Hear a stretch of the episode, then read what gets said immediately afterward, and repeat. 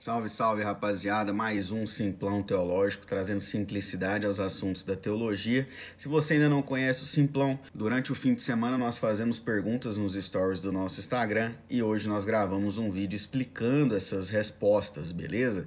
Então a primeira pergunta que a gente fez no fim de semana foi: quais são os sacramentos da igreja? O batismo e o culto público, o batismo e a santa ceia, a santa ceia e o culto ou nenhuma das alternativas. E a resposta correta era a segunda alternativa, o batismo e a santa ceia. Então a palavra de Deus nos ensina que Jesus instituiu dois sacramentos apenas, né? A Igreja Católica tem mais sacramentos, algumas igrejas também têm mais ou têm menos, mas Jesus estipulou dois sacramentos. Então o batismo que substitui a circuncisão, o batismo é um símbolo da nova vida em Cristo. Então, é necessário que você se batize. E o segundo sacramento é a Santa Ceia, que substituiu a Páscoa, representa a comunhão com Deus e uns com os outros. Aonde está isso? Lucas 22, 14 a 20 e João 1, 29. Então, esses são os dois sacramentos, beleza? Então, entrando nos sacramentos, Quais os tipos de batismo? Então temos a imersão e aspersão, imersão e efusão, imersão, efusão e aspersão e aspersão e efusão. Então a resposta correta era a terceira alternativa, imersão, efusão e aspersão.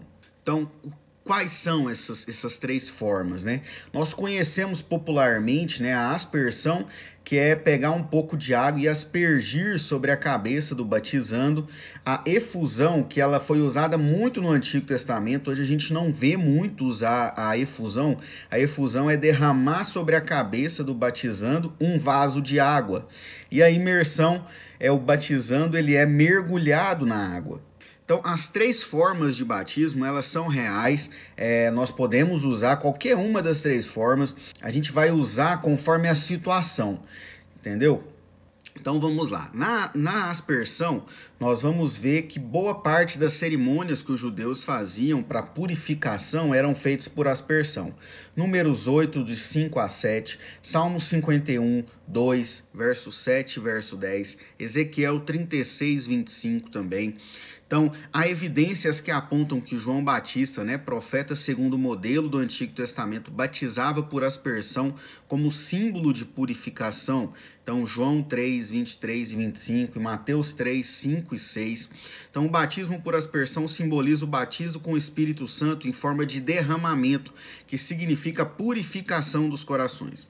Mateus vai trazer essa ideia né, em 3,11, trazendo referência a, a Ezequiel 36, 25 e 27 e Hebreus 9, 13 e 14 e também os versículos 19 e 22.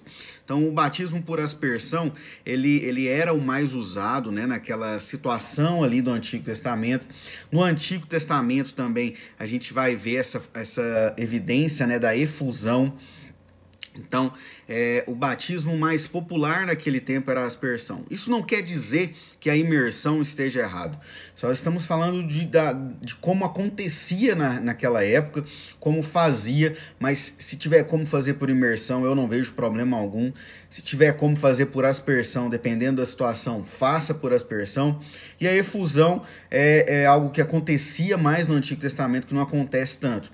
Então você vai falar para mim assim, mas da onde que você tirou que a, a, a, aspersão era o mais popular, além desses textos que eu já citei até aqui. Então vamos lá. Atos 2,41, quando se convertem né, várias pessoas, aí estimulado em 3 mil pessoas, essas pessoas foram batizadas. Você realmente acha que Pedro batizou 3 mil, mil pessoas é, por imersão, mergulhando 3 mil pessoas? Imagina, no final do dia ele nem tinha braço. Será que tinha água prestando de gente? Então é bem provável né, que ele tenha feito por aspersão, né? Ele aspergiu água sobre essas 3 mil pessoas e batizou elas. Lá em Atos 9, 11 e 18, o batismo de Saulo na casa de Ananias só pode ter sido por aspersão, porque na casa de ninguém existe uma piscina ou uma banheira, não é verdade? Já lá em Atos 16, 14 e 15, nós vamos ver o batismo de Lídia e sua família, é, sua casa toda, né? À noite, de madrugada. Como é que você ia mergulhar a família de uma pessoa inteira de madrugada, que deveria ser muito frio? Então foi aspergida a água. Atos 16, 30 e 33, o batismo de um carcereiro de todos os seus, né, da sua família, a altas horas da noite. Então, mais um indício de que era por aspersão. Então, são muitos indícios é, e não existe nenhum problema em relação à, à forma de batismo, como eu disse, a situação. Se você estiver num leito de um hospital, né, a pessoa que você for batizar estiver num leito de um hospital, batize por aspersão, que ali rapidamente você vai batizar a pessoa, beleza? E o batismo é o testemunho público da nossa fé. O batismo não salva. A Igreja Católica ela, ela acredita que o batismo é um carimbo de salvação. E nós, cristãos, não acreditamos nisso. É apenas um testemunho público da nossa fé. Lá em Mateus 10, 32 diz: Portanto, todo aquele que me confessar diante dos homens, também eu confessarei diante do meu Pai que estás nos céus. Então, é, nós precisamos batizar uma forma pública de nós mostrarmos para a sociedade que nós somos uma nova criatura em Jesus, beleza? E terceira e última pergunta, pergunta até polêmica, né? O que a Bíblia diz sobre o batismo de crianças? Alternativa 1, não pode batizar só adultos. Segunda alternativa, só deve ser apresentado a Deus batismo só adulto.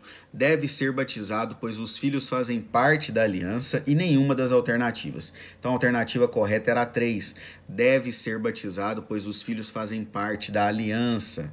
Desde o início da igreja cristã era comum os filhos dos crentes serem batizados. Entretanto, por volta do quinto e sexto século ali, 500 anos depois de Cristo, o batismo passou a ser fundamental para a salvação na visão católica, como nós já falamos. Com o advento da reforma protestante, inúmeras igrejas mantiveram o batismo de seus filhos por reconhecer o mandamento bíblico.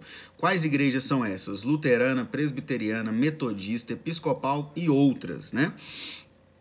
Então, segundo Colossenses 2, 12 e 13, o batismo ele substitui a circuncisão. Como acontecia a circuncisão? Então, após o sétimo dia do nascimento da criança, ela era circuncidada.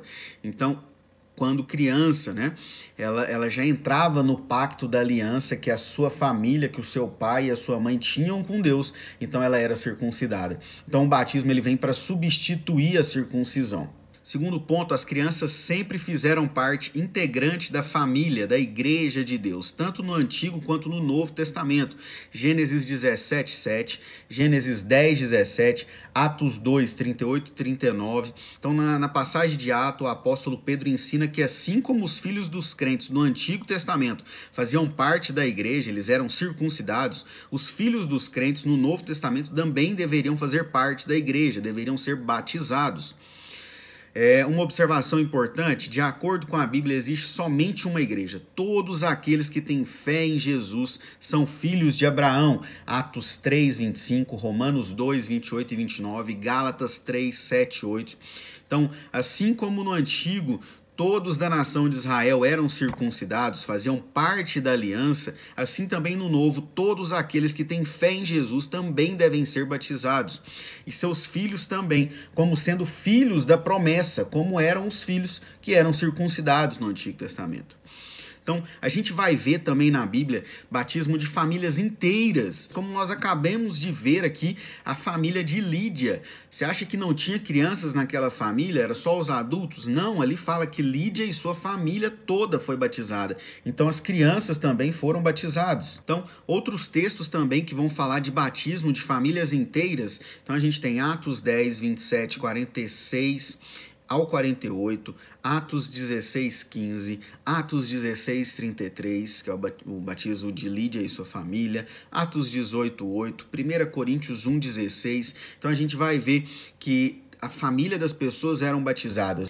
E aí nós também temos os pais da igreja, né? Após os apóstolos vieram os pais da igreja, que eram os discípulos dos discípulos, né? Eles também reconheciam o batismo de crianças, né? Justino Mártir, que escrevendo no ano 150 depois de Cristo, faz menção de pessoas de seu conhecimento de 77 anos que haviam sido batizadas na infância. Irineu, já no ano 185, escreveu no seu segundo livro Contra as Heresias, aludindo ao batismo de infantis, crianças, jovens e pessoas idosas. O seu testemunho é valioso porque aprendeu diretamente de Policarpo, que por sua vez fora discípulo de João. Então, Orígenes, já no século III, grande sábio cristão, cerca de 230 a 240 anos depois de Cristo, refere-se ao batismo de crianças como uma tradição de ordem apostólica. Então, os apóstolos faziam isso, né? Como nós vemos em Atos, como eu citei vários textos de Atos que falavam que faziam batismo de crianças, né? Então, o batismo substitui a circuncisão. Então, os nossos filhos estão debaixo desse pacto, estão debaixo dessa promessa, dessa aliança que nós temos com Deus. Então, não há problema algum em batizar. Pelo contrário, nós devemos batizar os nossos filhos para que eles estejam debaixo desse pacto, debaixo dessa aliança. Porém, ah, os pais batizando seus filhos, isso gera implicações para os pais também. Então, em 1 Coríntios 7,14, vai dizer que os pais têm responsabilidade pelos filhos e a fé dos pais, né, sendo crentes, é fonte de bênçãos para os filhos. A igreja também ela tem um compromisso indissolúvel de auxiliar e capacitar os pais para que possam educar da melhor forma os seus filhos. E os filhos, pelo batismo, são inclusos como membros da igreja. O batismo lhes servirá como incentivo para a prática do bem, para a concretização de sua própria confissão de fé no tempo oportuno né, em Mateus 10, 32 vai dizer isso, e impedimento de praticar atos pecaminosos. Então, é, esse segundo ponto aqui, para a concretização de sua própria confissão de fé no tempo oportuno. Então, nós cremos que é, quando ela atingir a maturidade, quando ela atingir a, a, vida adulta, ela vai professar a sua fé, que é a pública profissão de fé, onde algumas igrejas a gente defende isso de que a criança foi batizada quando era criança, então quando ela atingir a maturidade, ela vai fazer a sua pública profissão de fé, que também traz essa referência ao batismo, beleza? Então, não é problema batizar, não é errado, não é pecado, você deve batizar porque os seus filhos estão debaixo desse pacto, dessa promessa que você também tem, que você também fez quando se batizou ou quando fez a sua pública profissão de fé. Então, não tem problema algum em batizar os seus filhos, não é errado. Né? Você tem que ter essa ideia de que o batismo ele não é para salvação. Seu filho não se tornou salvo só porque ele foi batizado mas ele está debaixo dessa aliança, ele está debaixo desse pacto que você também está nele, beleza? Espero ter trazido clareza, desculpa o vídeo ter ficado um pouco longo, porque esse assunto é um assunto um pouco polêmico, então nós temos que trazer vários argumentos para defender a nossa a nossa crença, defender o que nós acreditamos, beleza? Quinta-feira tem estudo de Apocalipse, que Deus te abençoe. Um abraço!